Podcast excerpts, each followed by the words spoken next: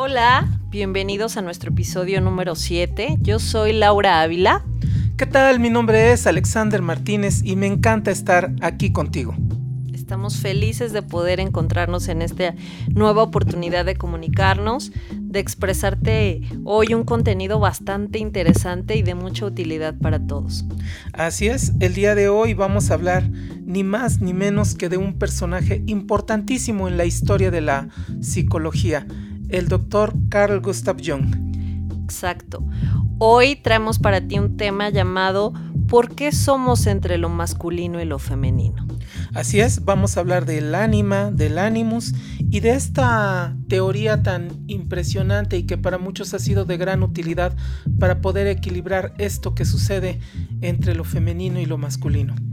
Y bueno, entonces ponte cómodo, no te asustes, no tienes que ser psicólogo, ni filósofo, ni psiquiatra, ni nada de eso para poder entender y para poder, pues a lo mejor compartir lo que hoy queremos darte a conocer. Hoy queremos platicar contigo acerca de algo em, que, que abre brecha y que nos da la oportunidad de creer cómo es que el ser humano está tan dotado de energías opuestas pero necesarias para poder coexistir.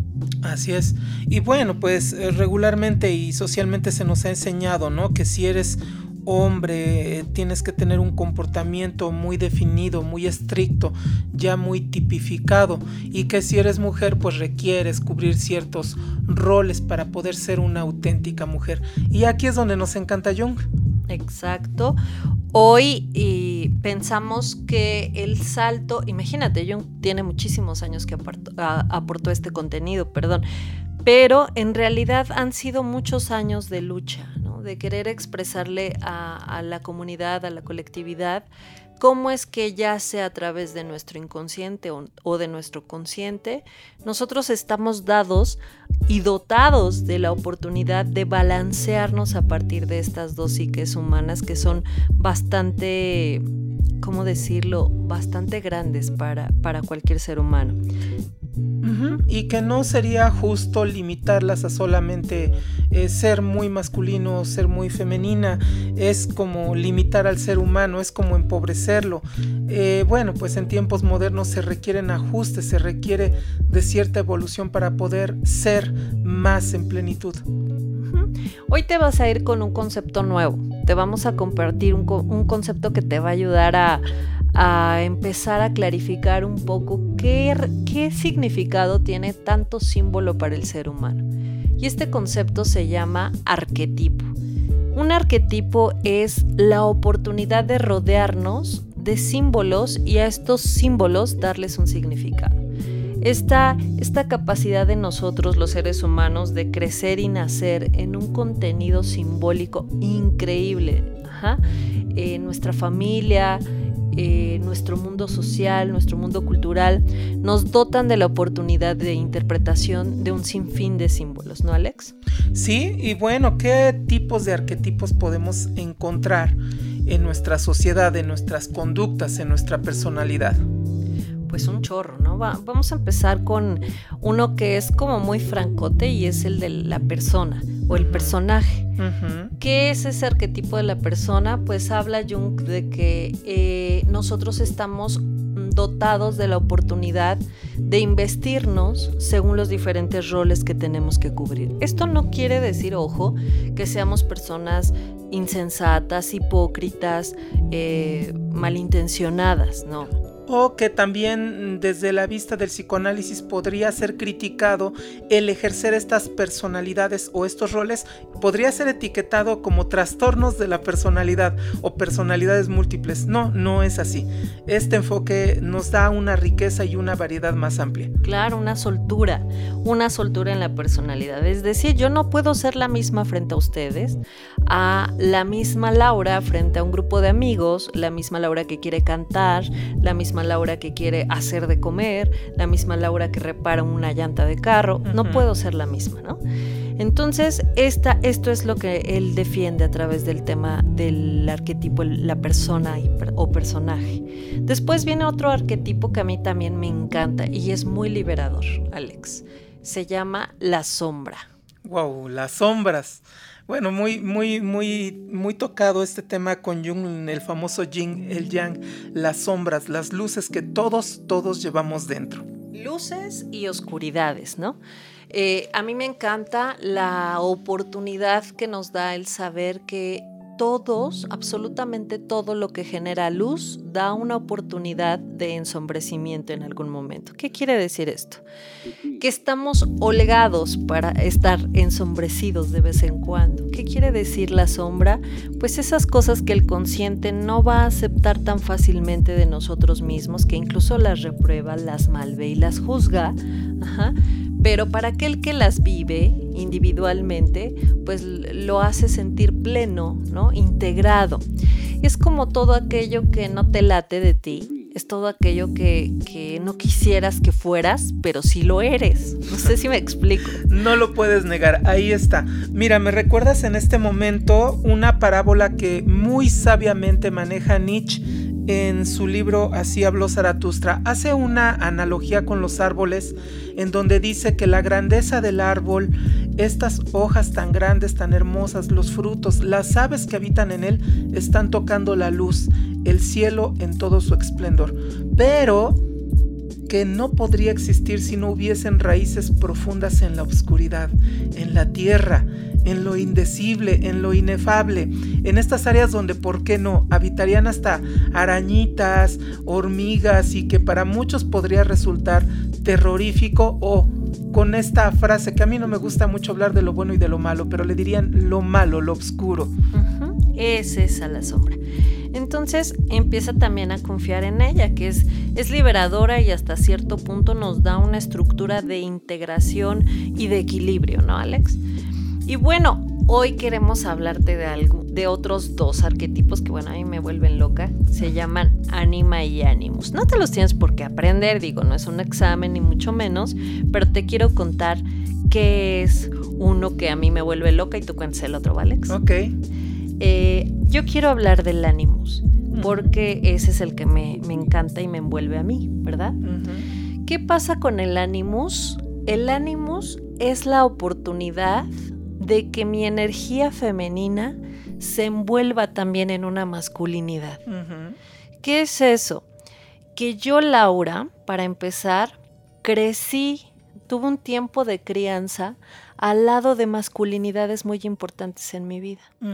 Estas masculinidades a lo largo del tiempo me han dejado situada un chorro de características eh, de personalidad que me ayudan, no me detrimentan, ay, perdón, no me detrimentan, sino me ayudan y me alimentan eh, para poder ser hoy eh, una masculinidad entre tanta feminidad.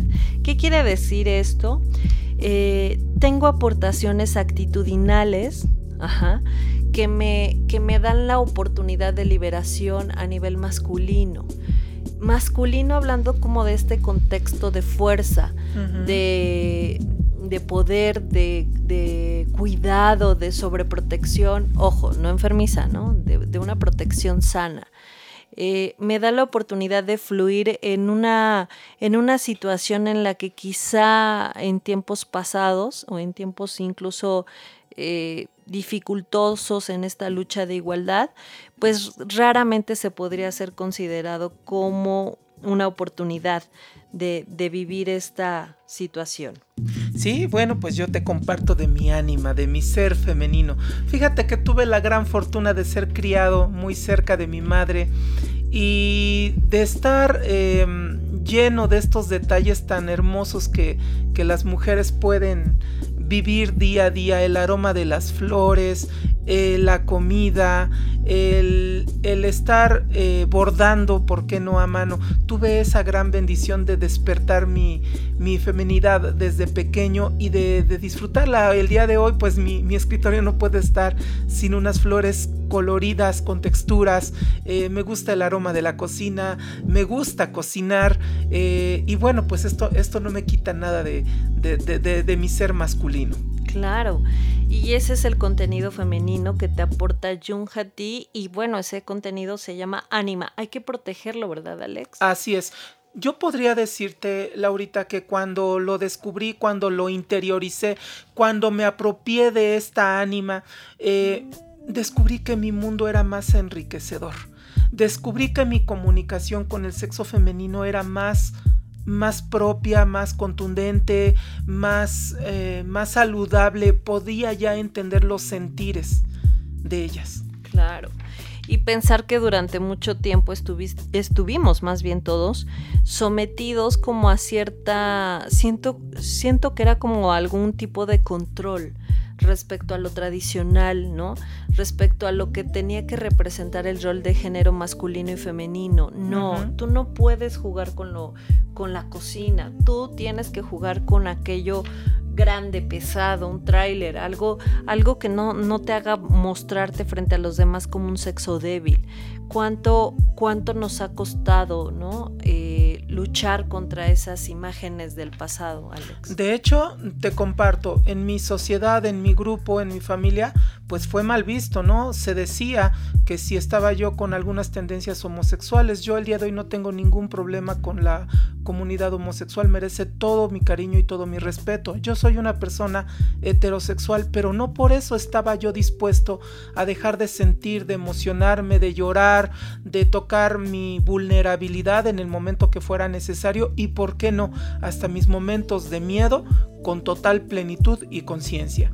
Claro pero esa era la forma en la que quizá eh, era necesario presionar al núcleo familiar para que pudiera pues responder a los estereotipos que en ese entonces pues se exigían en la sociedad tradicional, ¿no? Pero bueno, hay, hay muchísimo, muchísimo que hablar acerca de esto. Hemos luchado por la igualdad y la tolerancia, de entender que estos roles de género pues tienen que variar.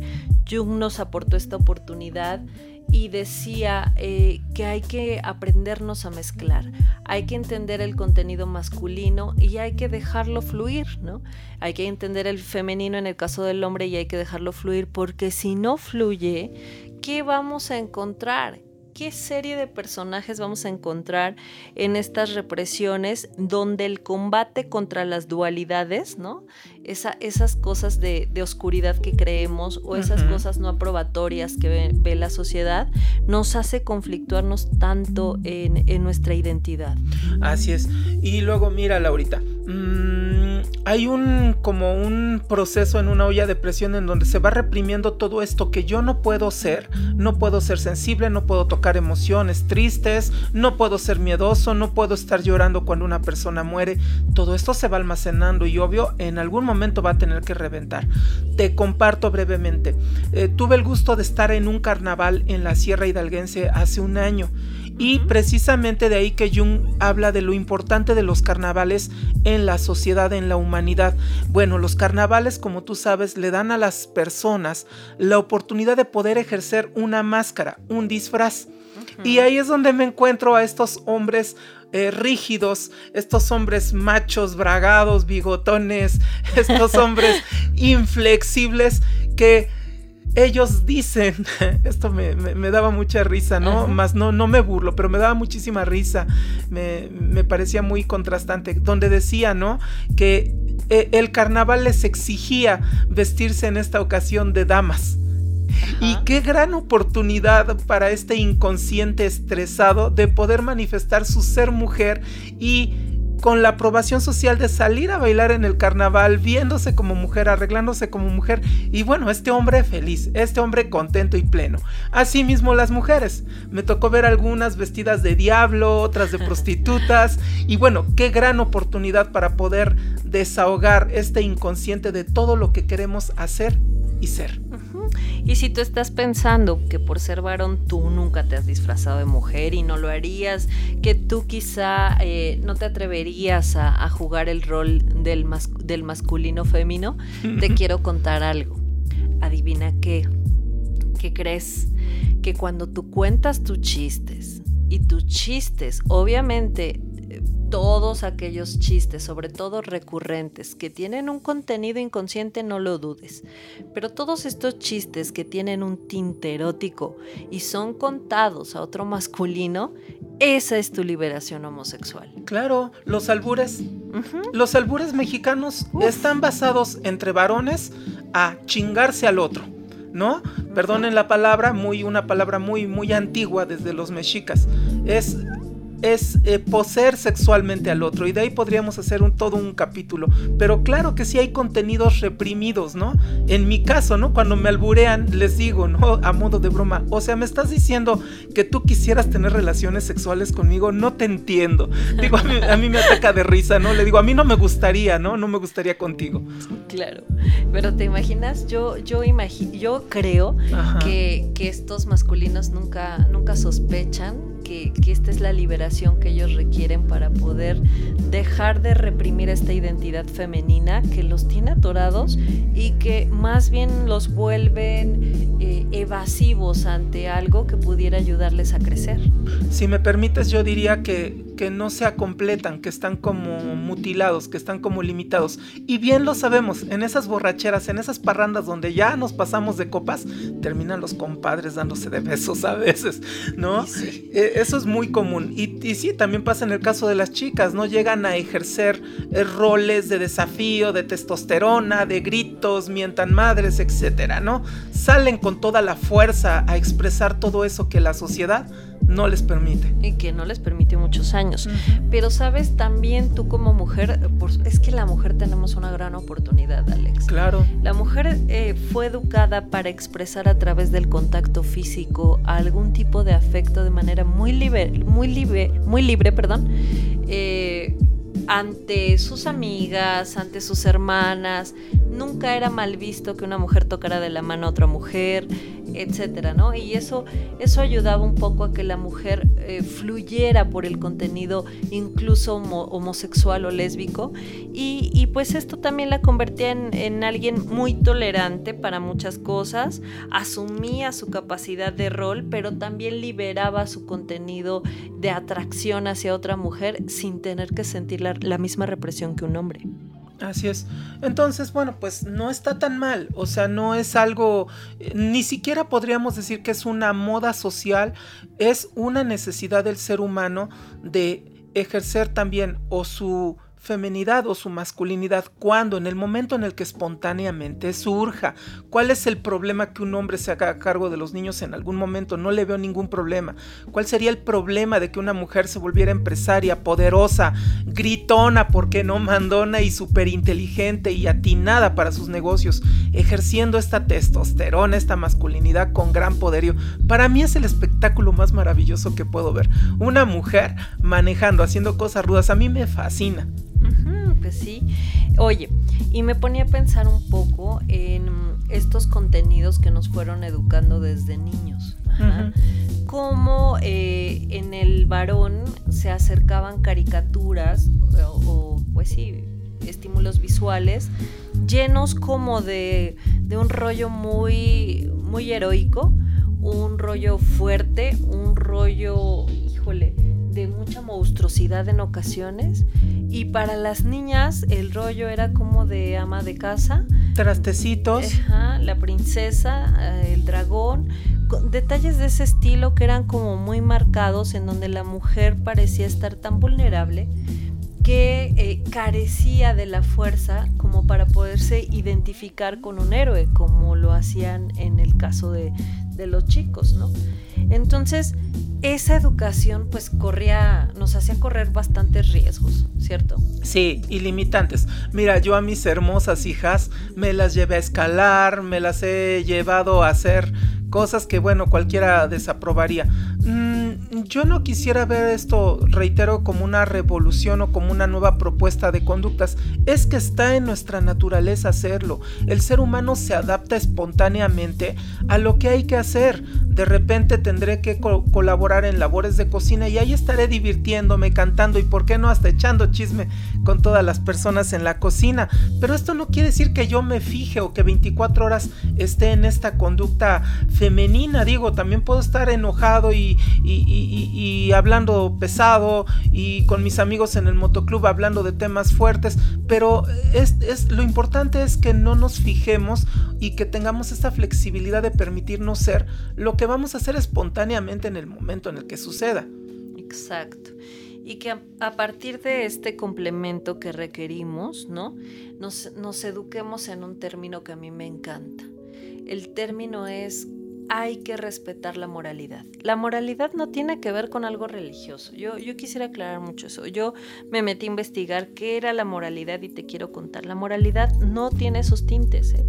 La moralidad quiere decir que te aprendas a vivir pleno sin tratar de afectar a nadie. Eso, eso suena muy diferente a lo que quizá durante mucho tiempo nos hicieron entender. Entonces, Me gusta. Perdón que te interrumpa. Me tocaste un botón, Laurita. Mira, yo en mi mundo prejuiciado, sin investigación, imaginaba que la moral tenía que ver con deberías, no lo hagas, es pecado, es malo y bueno, pues ahorita me das mucha luz. Sí, está bien aliviador, porque además pensar en que una elección tuya, un gusto por lo, por lo que te fascina, eh, una atracción incluso sexual. Todo esto, si no perjudica a alguien más, pues por supuesto que puedes eh, inclinarte por, por tomar la decisión que a ti se, más se te antoje, ¿no? Entonces, ojalá que podamos crear una nueva cultura de difusión en este tema. Hay que enseñarnos a participar en el sexo opuesto de manera incluso más consciente, porque pues este contenido que nos daba la oportunidad Jung de, conocer, pues tiene que ver con algo inconsciente, ¿no? Por eso es un arquetipo pero eh, yo creo que nosotros tenemos esta, esta rudeza contemporánea como para poder empezar a crear educación en el tema de estos ambientes morales de respeto y sobre todo de alta tolerancia hacia las decisiones que cada quien puede elegir para su vida. Permítame darte un poco de información, Laurita. Em, hay un contraste entre la teoría de, de Jung con la teoría de del médico Alexander Lawen entre 1940 y 1952 habla de la psicoterapia corporal. Él habla de dos hemisferios cerebrales, el, hemisferio izquierdo y el derecho. Y mira, fíjate qué curioso. En el hemisferio izquierdo se da el pensamiento analítico, la lógica, el razonamiento, la ciencia y las matemáticas, la escritura, los números. Mm, podríamos decir que pertenecería como al género masculino. Sí, me parecería a mí muy limitante porque por supuesto que las mujeres también pueden ser analíticas. Y mira, en las funciones del hemisferio derecho nos habla de la conciencia artística, la creatividad, la imaginación, la intuición, la perspicacia, el pensamiento holístico, la conciencia musical, el sentido especial y la percepción tridimensional. Y bueno, es en donde yo como, como varón verdaderamente más me, ubico allá. identifica. Ajá. Y entonces podríamos decir que sería yo muy femenino cuando, bueno, pues sí me gustan las chicas. Bueno, por eso no, tendría mucho que ver, ¿no?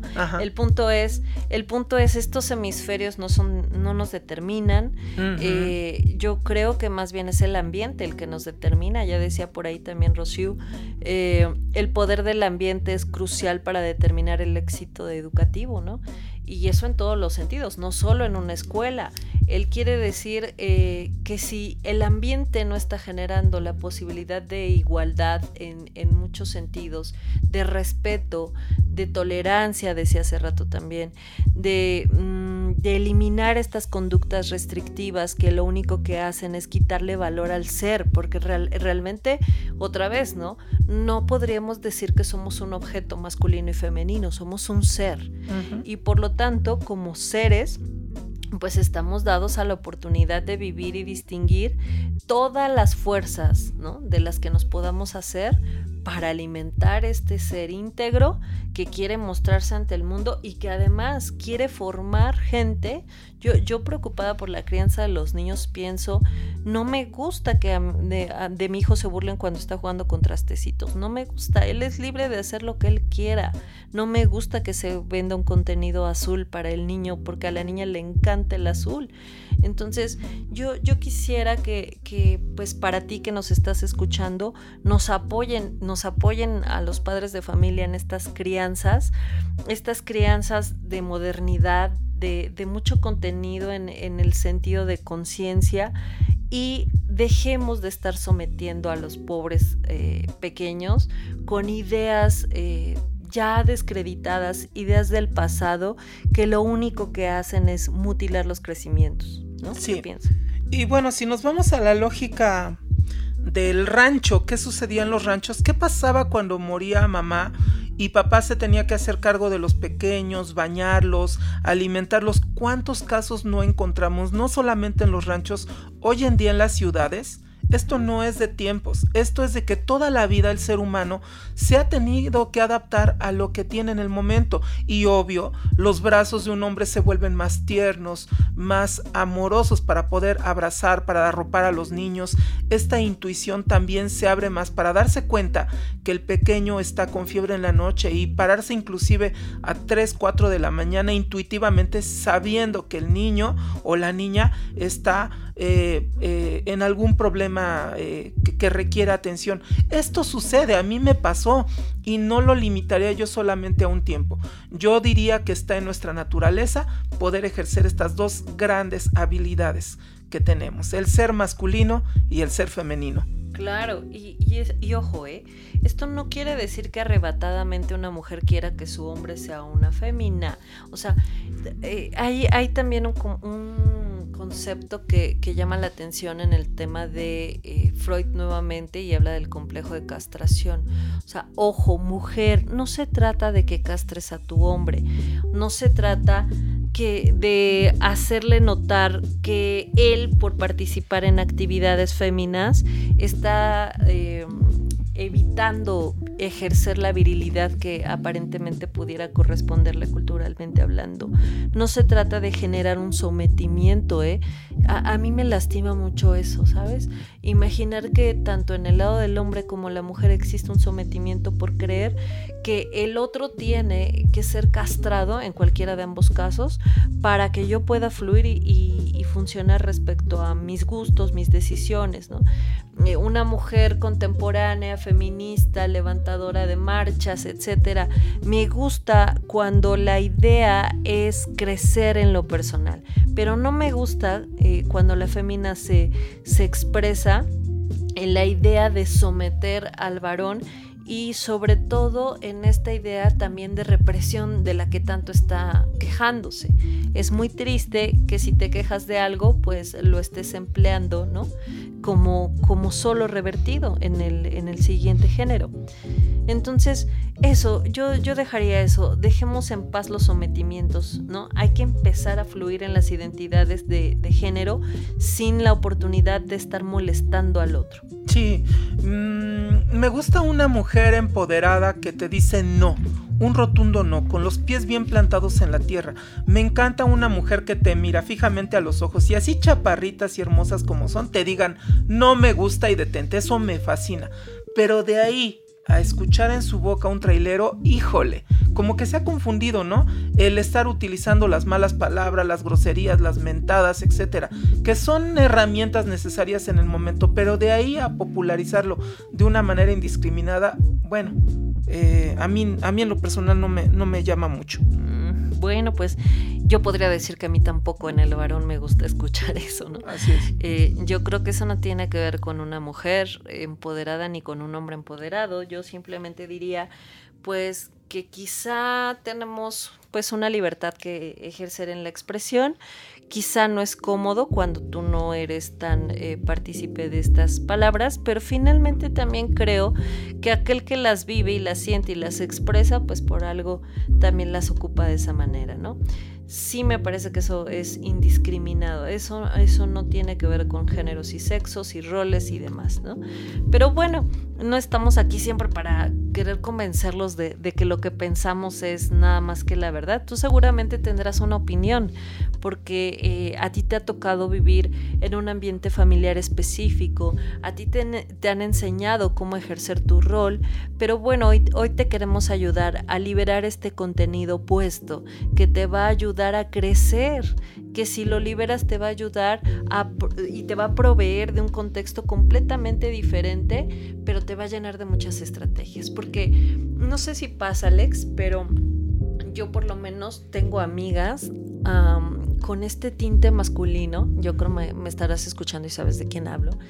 Pero tengo amigas con este tinte masculino a las cuales yo no necesito hacer cuenta de un nombre para decirlo, oye, ¿cómo pensaría un nombre si yo quiero hacer esto? No, no ella me lo contesta. ella tiene todas las herramientas masculinas, ¿no? claras, auténticas, para hacerme ver el contenido del lado opuesto que yo a veces quiero reprimir y no lo puedo encontrar en mi persona. Pero finalmente así estamos de, de ayudados y de complementados. Sí, sí, estoy, estoy de acuerdo. Mm, mira, yo siento que el, el conocer más a Jung nos lleva también a un punto en el que si ya todos tenemos una formación diferente, criterios diferentes para entender la feminidad y la masculinidad, nos lleva a un punto que para mí me resulta clave. El respeto a la diversidad, el respeto a los diferentes criterios, lo que tú y yo estamos exponiendo ahorita aquí, con todo nuestro corazón, desde nuestro sentir, seguramente a alguien le va a chocar. Y bendito sea, bendita sea esa persona a la que no le quede, pero seguramente a alguien le va a servir. Bueno, esta postura es muy difícil de llegar porque nos han enseñado así o no, o eres o no eres, estas dicotomías de blanco o negro. El contenido es o no es será muy productivo y será muy saludable para algunas personas, pero para otros será de mucho rechazo. Bendita sea la diversidad. Para mí esa sería una gran conclusión del tema con Jung. Exacto. Eh, esa es la idea. A mí me gustaría que hoy eh, nos vayamos dejándote una tarea. ¿Cómo ves? ¿Les dejamos tarea? Ay, no es cierto. No se sientan como en la escuela. Pero yo, yo sí me gustaría que te quedaras con una duda, una pregunta, una inquietud y bueno, yo te la voy a lanzar. ¿Cómo ves, Alex? Vengan las preguntas. A mí me gustaría que tú pensaras cuántas veces has tenido que luchar tu mujer contra tu ser masculino por ser gratamente visto por otras mujeres o vista por otras mujeres. Y viceversa, ¿cuántas veces tú, masculino, tienes que luchar con tu ser femenino por ser agradado a otros varones o a otros hombres?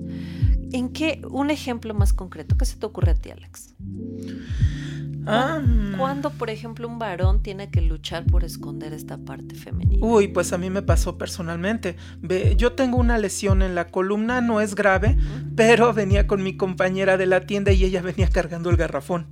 No tienes idea de la regañada que me dieron las vecinas. ¿Cómo se le ocurre? No que muy hombre. Y ella cargando el garrafón, obvio no sabían el contexto completo. Y yo encantado, sintiéndome amado y cuidado porque ella venía, venía con el garrafón del agua. Ese es un caso para mí muy vivo, ¿no? Y lo seguiré haciendo no porque sea abusivo, sino porque lo necesito y ella pues tiene más fuerza y qué bueno que lo haga, ¿no? Entonces eh, ahí está la idea, ¿no?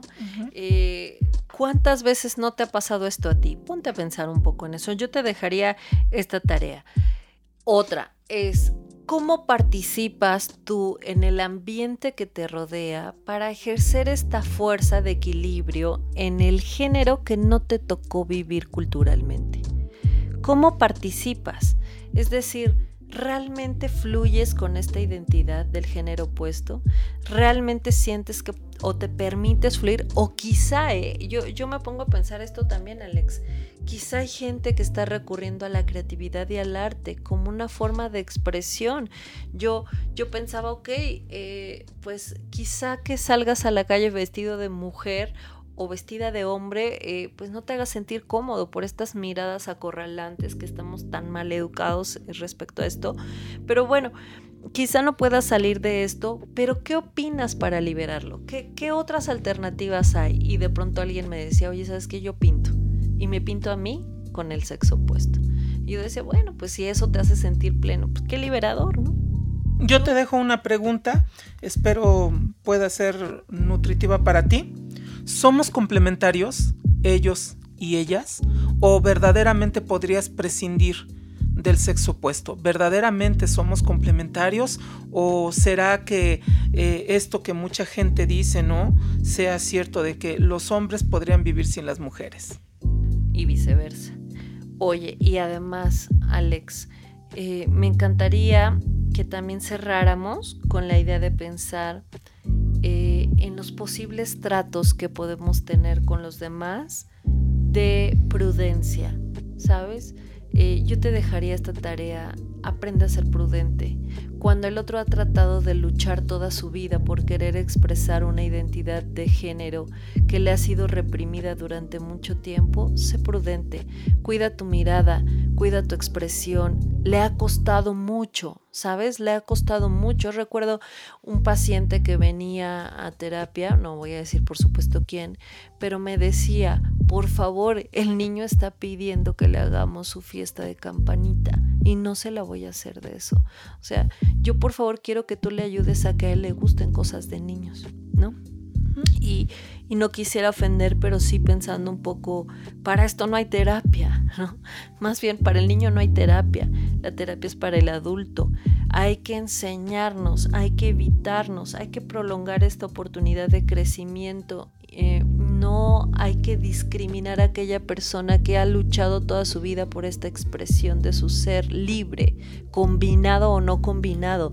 A ti que no te interese trata de verlos a los ojos, no le mires lo que ella está tratando de ocultar para que tú no te des cuenta que hay un masculino atrapado en ese cuerpo y en ese ejercicio de una personalidad fémina. Por favor, no te metas en problemas y no metas a los demás en esta dificultad de expresión. Sí, afecta demasiado.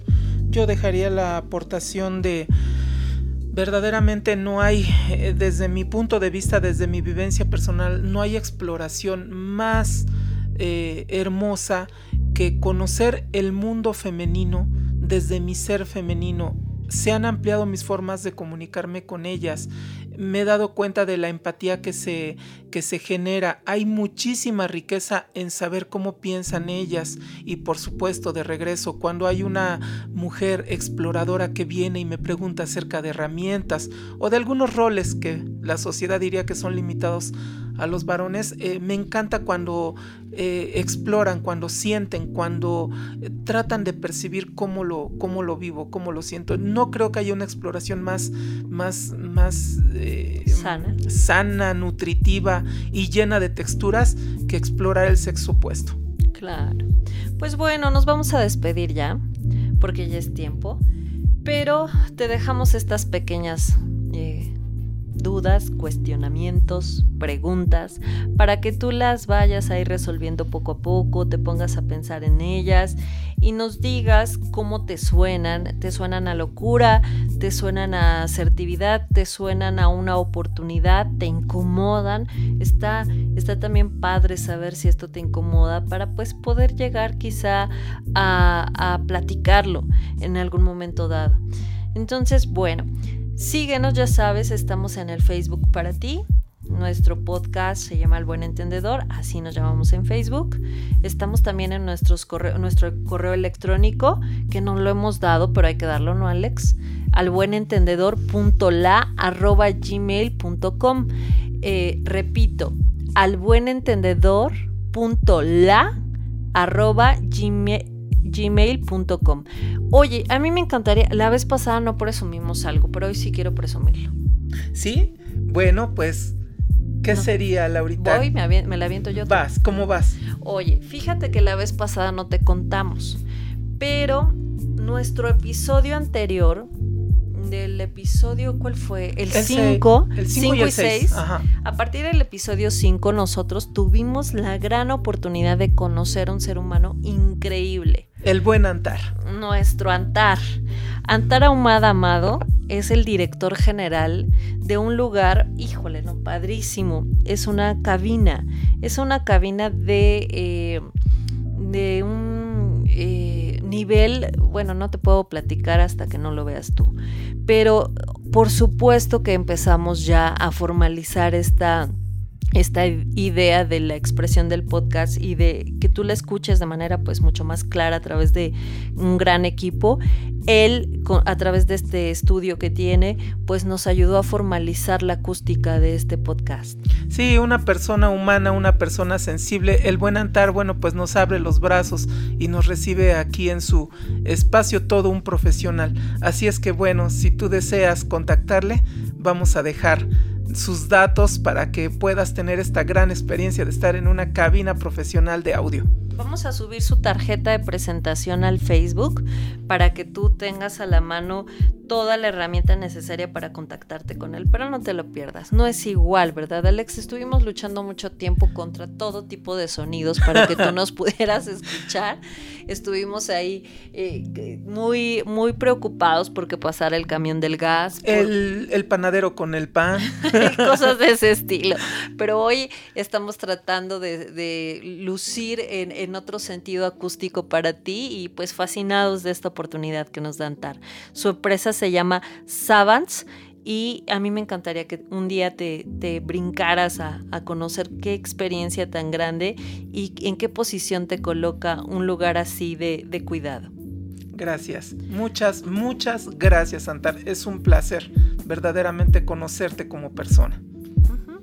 Y bueno, nos despedimos de ti. Por favor, no olvides que estamos muy agradecidos de que nos estés escuchando, siguiendo.